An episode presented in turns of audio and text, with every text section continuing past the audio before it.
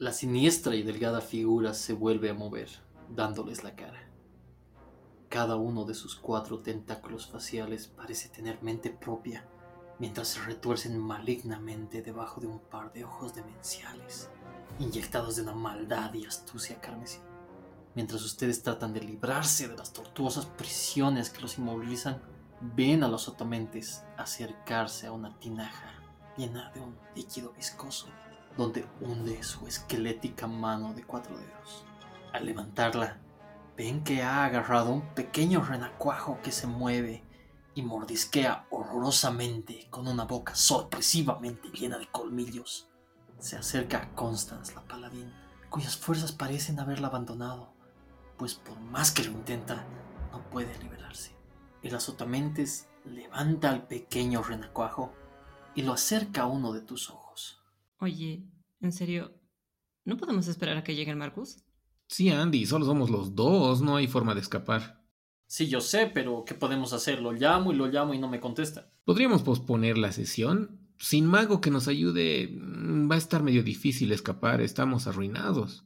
Sí, pero ya venimos postergando esto unas buenas semanas. Entonces, Entonces el renacuajo se lanza vorazmente sobre tu globo ocular y sientes como empieza a devorar todo lo que se encuentra a su paso y a apretujarse entre tu ojo arruinado y tu párpado para buscar más comida. ¡Ya pues!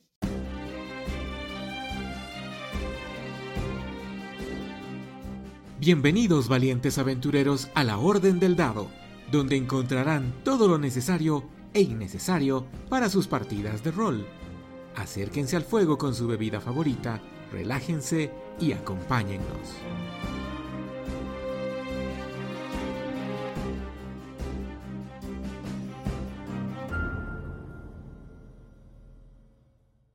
En esta sesión de la Orden del Dado, hoy hablaremos de una de las partes que muchos consideran es la más difícil de jugar rol. Empezar. Sí, de hecho, Andy, el tema de los nervios, la ansiedad, en sí el hecho mismo de empezar, ya es una complicación. Es difícil empezar, principalmente porque no sabemos a qué nos estamos metiendo. Y sobre todo, si hay un compromiso de estar en una sesión de dos a tres o cuatro horas cada semana o cada dos semanas, puede generarte dudas a qué te estás metiendo. Puede ser por el tiempo principalmente. Podría ser interesante que sean pocas horas de inicio. Muchas veces eh, es bueno tener siempre eh, una sesión corta o incluso una sesión donde se explica qué es lo que va a pasar en futuras sesiones, ¿verdad? Porque una vez que ya te has metido al hobby y te ha agarrado la magia del rol, puedes jugar horas y siempre vas a estar esperando a tu dosis semanal de rol. Pero para personas que realmente todavía no han empezado a jugar, es conveniente tener una sesión cero. Una vez superada esta etapa, entonces ya podríamos hablar de una campaña de rol. Incluso a veces jugadores experimentados prefieren tener siempre una sesión cero antes de cualquier campaña para saber si es que este DM particular o estos jugadores van a estar adecuados para su estilo de juego y es lo que ellos quieren en una partida. Ojo Andy que estamos hablando de una sesión cero para una campaña. En el caso de un one shot no es nada necesario una sesión cero. Usualmente los one shots tienden a funcionar por sí mismos y puede que nunca más vuelvas a jugar con esas personas y puede que la hayas pasado muy bien, puede que la hayas pasado muy mal, pero ya se acabó. La belleza del one shot. Pero bueno, ¿qué es una sesión cero en todo caso? Para explicar un poco qué es la sesión cero, tenemos que hablar un poco de las primeras ediciones de D&D también. Exacto, DD empezó basándose en Wargames, donde manejabas ejércitos enormes, donde tenías prácticamente un ejército, sí, pero sin identidad. El twist que le dieron fue manejar a un solo personaje, a un héroe, y a darle algo más de personalidad. Ahí es donde entra la colaboración de Dave Arneson y Gary Gygax al juego del Wargame, convirtiéndolo en una experiencia más personal, todavía muy basada en que era un juego de mesa en vez de una experiencia interpretativa. El DM directamente te ponía frente a la puerta de un calabozo y te decía, ve, mata monstruos. Un poco muy de la esencia de lo que es Conan el Bárbaro y no tanto El Señor de los Anillos, que es un trabajo colaborativo de grupo, ¿verdad? Si es que a Gary Gygax en 1974 tú le hubieses preguntado cuál es la motivación de mi personaje, quizás él te hubiese mirado medio raro y te hubiese dicho, matar monstruos, limpiar el calabozo, obtener tesoro, subir de nivel. Lo cual está excelente porque tiene la inspiración de una de las películas que realmente tienen el soundtrack más épico para poder jugar calabozos y dragones, que tiene toda la esencia para que puedas hacerte un bárbaro. A mí me parece genial todo lo que ha votado la década de los 80, incluido eh, Conan. A mí me parece una obra de arte pero obviamente sí nos aleja de la esencia de el D&D de ahora. Claro, porque el juego desde su incepción hasta ahora ha ido mutando, evolucionando, transformándose. Eso no quiere decir que la versión de ahora es mucho mejor que la de 1974, eso depende de qué es lo que estés buscando en un juego. La versión de 1974 sigue siendo demencialmente divertida. No, y además se pueden intercalar. De hecho, han salido packs de old school que yo estoy cazándolos en el internet, no los encuentro, porque realmente quisiera probarlo. Pero bueno, de momento lo que tenemos es la quinta edición, pero nada te dice que no puedas jugar una edición pasada. La mayor parte de nosotros aprendemos a jugar DD gracias a alguien que nos enseña. De la misma manera, ese alguien ha aprendido de otro y así. Esa es la forma en la que el juego, que es como una especie de tradición oral, va evolucionando. Cada quien recibe la enseñanza anterior y mejora esa enseñanza. Es por eso que el juego ha pasado de ser un mata-mata a ser una historia colaborativa que se construye entre todos.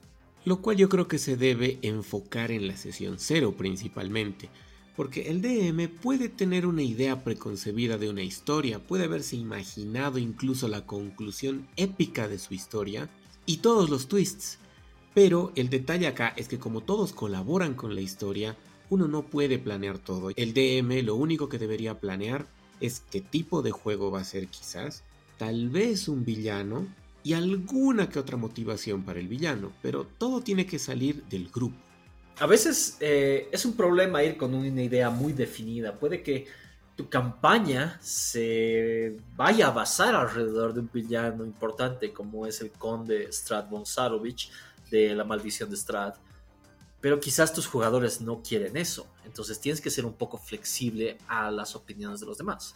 Muy bien Andy, pero ahora el tema de la sesión cero yo no la encontré en el manual del jugador de quinta edición, tampoco en el del DM, mucho menos en el de monstruos, porque no se menciona en ningún lugar. Eh, no existía, ya existe reglas oficiales que han sido publicadas en el Caldero de Todo de Tasha, que salió en noviembre del 2019, si es que nos están escuchando en otro año. Y esta es la primera vez que Wizards of the Coast reconoce que existe algo llamado Sesión Cero. Lo cual es bueno porque ya nos da un parámetro, pero incluso en el caldero de Tasha creo que no está todo muy bien explicado. Vamos a llegar ahí en futuros programas, tal vez el siguiente, pero creo que ni siquiera ahí tenemos una buena explicación de una sesión cero. No, tienen una forma de hacerla que es diferente a como muchos grupos la harían.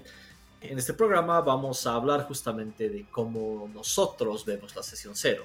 Porque el objetivo de una sesión cero es poner a todos los jugadores en la misma página, eso es lo que yo te decía, ¿no? Averiguar las motivaciones, intenciones, qué esperan ellos de la campaña y qué es lo que ellos quieren aportar a la campaña. Definitivamente.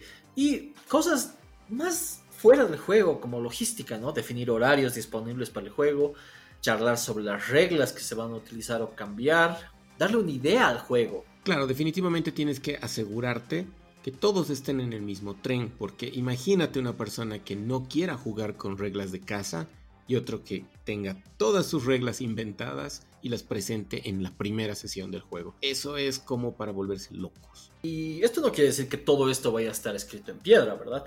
Las partidas de rol eh, son fluidas, cambian, evolucionan y a veces una regla que parece que funcionaba muy bien en la sesión cero termina no siendo tan buena eventualmente, ¿no? Claro, tienen que ponerse de acuerdo jugadores y DM. En lo personal, si es que no se pueden poner de acuerdo, aunque deberían hacerlo, creo que deberían lanzar un dado para definir alguna que otra acción.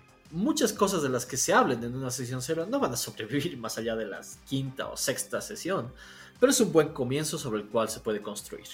¿Tú crees que deben escribirse todas estas normas, así como pasar un escrito, o todo debe quedar hablado? Eh, me gustaría hacer eso con reglas. A mí, en lo personal, me gusta que cada vez que cambio una regla o hay una regla de casas, la paso por escrito para que todos tengan fácil acceso a esto. Pero más allá de esto, la sesión cero siempre tiene que tratarse de sentido común, respeto y buena convivencia y jugabilidad entre los participantes. Muy bien, entonces, ¿qué debemos hacer para empezar una sesión de cero? ¿Hay alguna receta?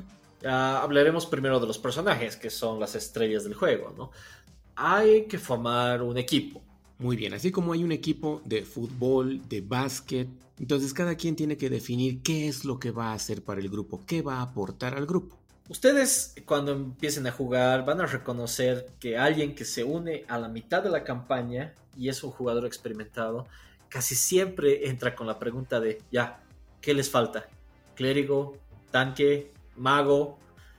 Y es que este es un juego tan colaborativo que cada rol del grupo de jugadores y de personajes influye mucho en la victoria o el fracaso. Muy bien, también tenemos que preguntarle al jugador en este caso cuál es su parte favorita, el combate, la exploración o la interacción social, que son las partes de un juego de rol. Y obviamente eh, hacer quizás estas cosas en juego sea muy divertido, o quizás pueden solamente dejarlo para después, pero es importante pensar cómo se conocen sus personajes, por qué son amigos, cómo es que viajan juntos. Como digo, puede que esto sea una parte importante de la sesión 1, ¿no? Que puedan conocerse, eh, volverse amigos sobre el vuelo. O para acelerar las cosas y entrar directamente en la historia, asumir que todos se conocen, confían y ya trabajan juntos desde hace un buen tiempo. Yo encuentro que puede ser la mejor solución en este caso mitad y mitad. Que no se conozcan todos, pero que sí tengan interacciones algunos entre ellos para que puedan formar un grupo. Me ha resultado mejor que cuando nadie se conoce o cuando todos se conocen. Pienso que ese método eh, favorece mucho la interpretación y da lugar a muchas situaciones que son bastante agradables si es que te gusta mucho lo de la interacción social. Ahora tenemos que preguntarnos, muy fuera del juego, la organización, que es uno de los peores enemigos de los grupos de rol. Tenemos que saber cuánto van a durar nuestras aventuras, más o menos. Muchas personas pueden asustarse cuando les dicen, sí, es un juego que no termina y tienes que estar ahí seis horas cada semana, todas las semanas. Eso asusta a novatos.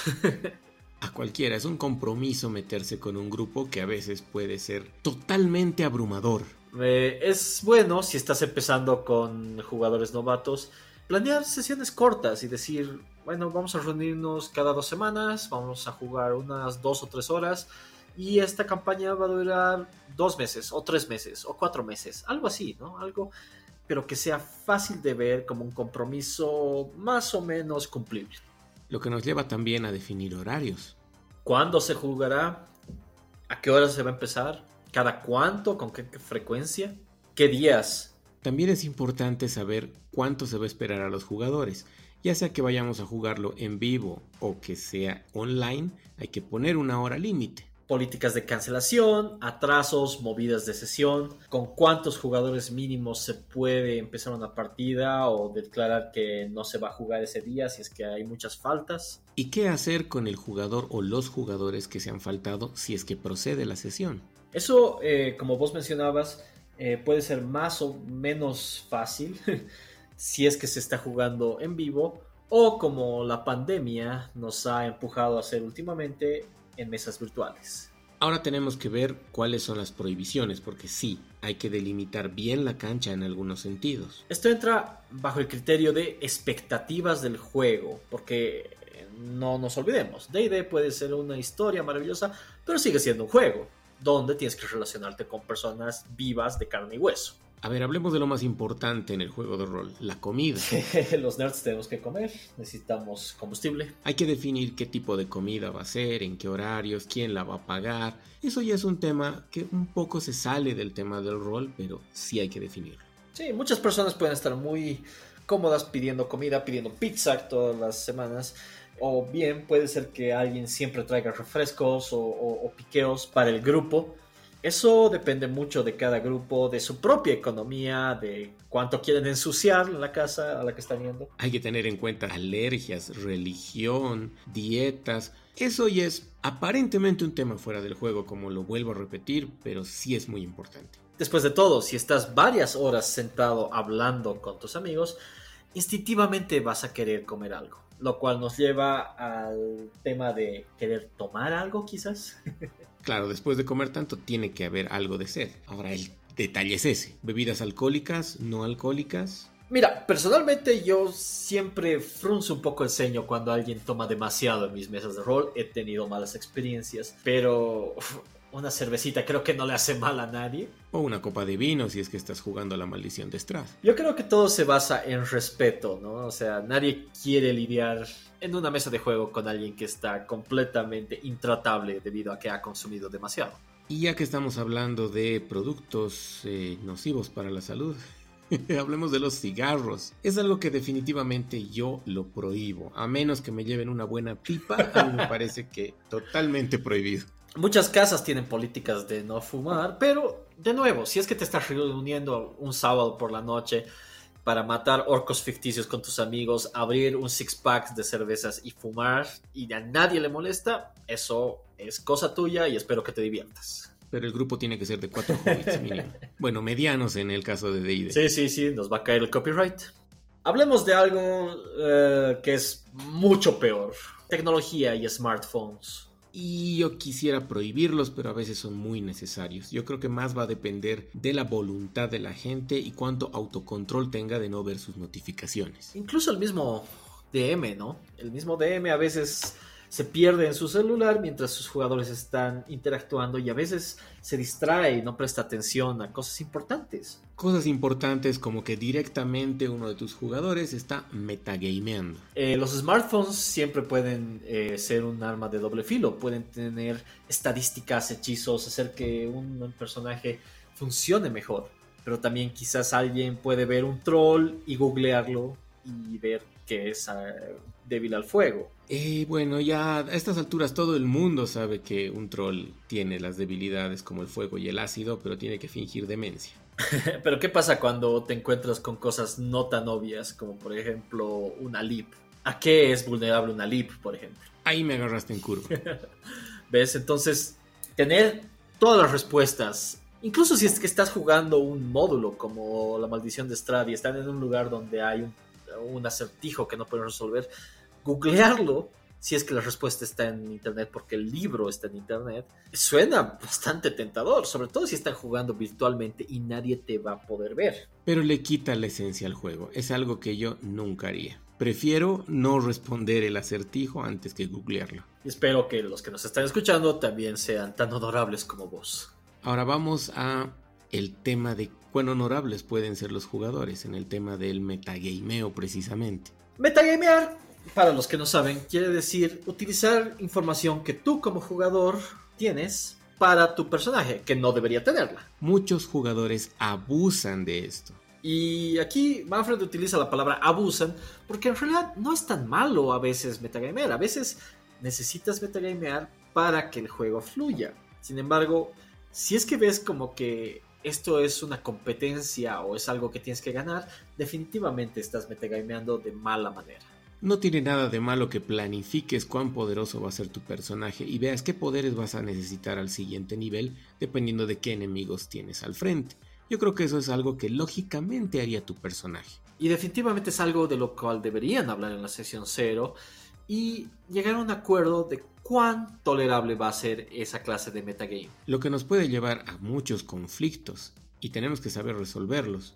¿Cómo lo resolveríamos? También tenemos que ver en la sesión cero. Muchas veces eh, el narrador, el DM, no va a conocer todas las reglas. A veces va a tener que improvisar una regla sobre el vuelo. O bien puede que los jugadores no necesiten o no quieran que se improvise la regla y estén totalmente de acuerdo en que el juego se pare para buscar la regla en cuestión en el libro. Depende de tu grupo. Claro que va a depender del grupo, aunque la idea es que vaya fluido. Hablando de fluido, y como habíamos dicho, hay énfasis eh, en combate, en eh, exploración y en interacción social. Como los juegos de rol son interpretativos, a veces muchas personas eh, les huyen porque no sienten que pueden interpretar un personaje totalmente. Quieren que esta sesión, que esta aventura sea con mucho énfasis en poner voces chistosas, que tu personaje sea digno de un Oscar ¿O prefieren dejar que el juego sea mecánico y que todo se resuelva con tiradas de dados? Cada quien con lo suyo. Yo creo que una buena mezcla de los dos es lo equilibrado. Yo no quiero una obra shakespeariana en grupo, ni tampoco quiero que estemos lanzando dados como idiotas comparando los números nada más. También tenemos que decidir el tono del juego. Estamos jugando una comedia, una aventura épica, una campaña de terror. ¿Qué es lo que prefieren los jugadores? En mi experiencia todo termina en comedia. Todos los juegos necesitan tener cierta ligereza de, Incluso los de terror, sobre todo los de terror. Finalmente es un juego. Hay que preguntarles también con qué preferirían no encontrarse los jugadores. Tanto temas como tal vez algunos momentos. Esto es un asunto de respeto y de consideración a tus propios jugadores. Y muchos te van a decir, ay, que la generación de cristal, que no aguanta nada. Pero siempre tienes que tener en cuenta que hay personas que pueden no estar muy cómodas con aspectos más brutales. ¿Qué podemos hablar a continuación? Por eso los criminales que secuestran a la doncella solo la secuestran. Máximo la devuelven con la ropa sucia. O la bruja que rapta niños, eh, los tiene en una jaula y nunca ha utilizado ese horno para hacer nada más que pasteles de harina. Por eso es importante hablar cuál es el rating de tu juego, ¿no? ¿Es para todo público? ¿Es para mayores de 14 años? ¿Para mayores de 18 años? Yo creo que tiene que ser para mayores de 18 años, pero solo por violencia gráfica. Bueno, D&D es un juego violento, o sea, todo, todo, el 90% de sus reglas son para matar algo. Aunque últimamente tiene un tono un poco más heroico, no sé si te diste cuenta en las ilustraciones de ediciones pasadas, todos los personajes parecían víctimas, siempre les estaba pasando algo. En cambio ahora están enfrentándose a cosas sumamente poderosas y parece que lo van a lograr. Claro. Eso básicamente solamente quiere decir que a veces puedes contar la misma historia desde diferentes puntos de vista. Quizás eh, el viñedo en el cual tus eh, personajes tienen que ir a rescatar a la doncella no es un viñedo, sino quizás es una granja de lácteos. Ahora, ¿qué pasa cuando esas limitaciones se exceden? ¿Cómo lidiamos con esos problemas? En el mismo ejemplo que te daba del viñedo a una granja de lácteos, ¿para qué cambiar un viñedo? Quizás alguna persona con la que estás jugando tuvo algún problema de alcohol en su vida, ¿no? Quizás no solo él, quizás alguien de su familia, y es algo sensible que no deberíamos tocar. Quizás no está muy cómodo escuchando tanto sobre alcohol alrededor del juego. Ahora, este es un tema un poco difícil de tratar en la sesión cero. Uno no se va a hacer un checklist como que tienes traumas, tienes problemas de alcohol, tienes algún problema con las violaciones. Yo creo que sería muy incómodo también hacer un checklist de ese lado en sesión cero. Hay que jugar un poco acá con el sentido común una vez más. Pero es importante por eso que los jugadores sean completamente sinceros sobre qué es lo que definitivamente no quieren ver en su juego. Y si quizás es algo con lo que no se sienten cómodos al decirlo frente a los demás, puedes decirles que te lo manden en privado después, ¿no? Y tú como DM puedes modificar tu narración al respecto sin tener que exponer a los demás a, sus, esa clase de situaciones horrendas. Pero ahora, ¿cómo podemos lidiar cuando alguien ya se lanzó algo de esto?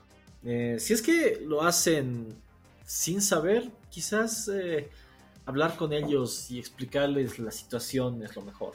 ¿Qué pasa cuando alguien lo hace a propósito y con mala intención? Yo creo que ahora tienen que hablar el, DM y el jugador, quedar en algo que no incomode al grupo. Esta clase de personas que incomodan al grupo voluntariamente, o quizás involuntariamente, pero lo hacen, son conocidos como That Guy y vamos a hablar de ellos en programas futuros. Ahora vamos a algo un poco más bonito, la magia. ¿Qué nivel de magia desean tener en el juego? D&D es un juego mágico, mucha magia, pero ¿qué pasa si es que alguien te dice, sabes qué? He visto todo Game of Thrones, me encanta, quiero que haya muy poca magia y que, que sea una intriga política. Yo le diría, solo has visto la primera temporada. De todas formas, igual, si es que quieren que todo sea político, que sea misterio nada más, que no haya nada de magia, maravilloso. Quieren que la magia desborde por todos lados y que literalmente un dragón sea el que te calienta tu té, maravilloso. Ahora, ¿qué pasa si es que quieres que una tetera eléctrica te caliente tu té en D&D? Personalmente me gusta que tengan toques de tecnología los juegos de D&D. ¿Armas de fuego? Pueden ser armas de fuego y alguno que otro aparato por ahí que podría parecer mágico, pero es tecnológico. Todo eso es a gusto de tus jugadores. Quizás algunos no quieren que haya absolutamente nada tecnológico y que todo sea magia. O quizás nadie quiere magia, quieren que todo sea ciencia e ingeniería pura. Por eso tienen que definir también qué aventura van a jugar. Hemos hablado mucho de Strad en este episodio porque hemos estado jugando la, la maldición de Strad últimamente. Y a veces es bueno usar una aventura pregenerada si es que no estás dispuesto como DM a crear todo un mundo. Pero si como DM estás dispuesto a crear un mundo, puedes hacerlo de manera colaborativa con el grupo, preguntándoles en la sesión cero qué es lo que quieren hacer, dónde quieren viajar, qué lugares quieren conocer. Quieren que sea una campaña más basada en exploraciones selváticas, en la infraoscuridad, el espacio, eh, el mar, pueden hacer una campaña de piratas. La narrativa es importante ahí y qué es lo que quieren tus jugadores. También es importante ver a qué nivel van a empezar. Si son jugadores novatos, yo recomendaría que empiecen desde nivel 1, pero muchas veces jugadores experimentados ya saben cómo manejar los personajes y desean cierto nivel de poder empezando la narración. Podrían empezarlo a nivel 10 o incluso a nivel 20 si es que así lo desean. Campañas épicas. incluso es bueno, si es que estamos hablando de eso, ver cuánto se permite el PvP, que es jugador contra jugador. Y si es que van a matarse entre sí, ¿cuál va a ser el resultado? ¿Quieren que sea muerte? ¿Están contentos con que cuando haya descontentos tengan que hacerse otro personaje? Todo tiene que estar bien definido en esta sesión. Finalmente, y como ya habíamos mencionado antes, una parte muy importante de la sesión cero consiste en las reglas de la casa. No solamente las reglas básicas que estás pensando, sino algunas muy obvias que cada DM puede cambiar a su conveniencia o ignorarlas. Estamos hablando de cosas como, por ejemplo, cómo generar atributos. La capacidad de carga, que me parece que es algo que solo va a ralentizar tu juego. o cómo se sube de nivel, si con experiencia o con milestones. Es un poco más complicado el tema de la experiencia porque tienes que estar ahí contando los puntos, pero tiene su encanto. Sin embargo, muchas personas lo prefieren, que sea una subida aleatoria o arbitraria, como muchos podrían verlo. También, cuántos puntos de golpe vas a subir por nivel, si es que vas a tirar un dado o dos. El tema de la inspiración, que es algo muy importante también. ¿Qué tan relevante va a ser el alineamiento en tu campaña? El oro. Si es que el oro va a contar contra la capacidad de carga, ya que estamos en eso. La muerte y la resurrección curación, sin ir muy lejos, ¿no? O lo más controversial, la iniciativa. Todas esas cosas son muy importantes de definir al principio de la narración. Si les vas a decir, chicos, va a ser exactamente como está en el libro, pero vas a cambiarles la figura luego, quizás acarrees problemas, quizás algunos jugadores no estén satisfechos y cuando un jugador no está satisfecho pierde el interés y abandona el juego. Y esa es una de las formas más trágicas en las que se mueren las mesas de rol. Claro, y suena a demasiado hacer todo esto, suena a que realmente tienes que estar toda una tarde o toda una noche preguntando y llenando un checklist, pero es algo que los jugadores deben hacer para que tengan una sensación de compromiso. Y le da una seriedad a lo que de otra manera podría ser solamente un juego de una sesión que es fácilmente olvidado. Ahora, ¿debemos hacer la sesión 0 sola o la enganchamos con la 1? Si es que puedes hacerlo como DM si es que tienes la capacidad de empezar a jugar una vez que ya has hecho estas preguntas y adaptarlas a tu sesión, hazlo. Quizás sea lo mejor. De otra manera, pueden esperar. Quizás un pequeño prólogo para empezar, algo pequeñito para decir que ese día sí jugaron, pero yo no recomendaría hacer la sesión cero y luego una sesión de rol, sería muy pesado. Bueno, esa es nuestra forma de ver la sesión cero aquí en la Orden del Dado. Eh, creo que hemos cubierto los aspectos más importantes. De todas formas, nosotros te vamos a dar un checklist para que puedas revisar todo lo que tienes que cumplir para tu sesión de rol. Obviamente esto es lo que nosotros pensamos que debe estar incluido al menos mínimamente en tu sesión cero. Siéntete libre de cambiar, suprimir o añadir cualquier cosa que quieras de acuerdo a tu propio criterio. En un futuro programa vamos a comparar esto con lo que Wizard sacó oficialmente en el caldero de Tasha. Si te agrada la música que estás escuchando durante el programa y eres un creador de contenido como nosotros, visita artlist.io, donde encontrarás a los mejores bardos del negocio. Busca el link en la descripción del programa para suscribirte y tener dos meses adicionales a tu compra. De esta manera, serás el poseedor del copyright de la música que utilices hasta el final de los tiempos, incluso si es que cancelas tu suscripción. De paso, nos ayudas un montón al suscribirte con nuestro link. Bueno aventureros, aquí acaba nuestra sesión, pero la aventura continúa. Pueden seguirnos en Facebook, Twitter o Instagram como La Orden del Dado. Encontrarán los enlaces en la descripción del programa. Si el programa les ha gustado, escríbanos a la orden del dado gmail.com. Suscríbanse a nuestro canal en Spotify, Apple Podcast o la plataforma donde nos escuchen. Hasta la próxima.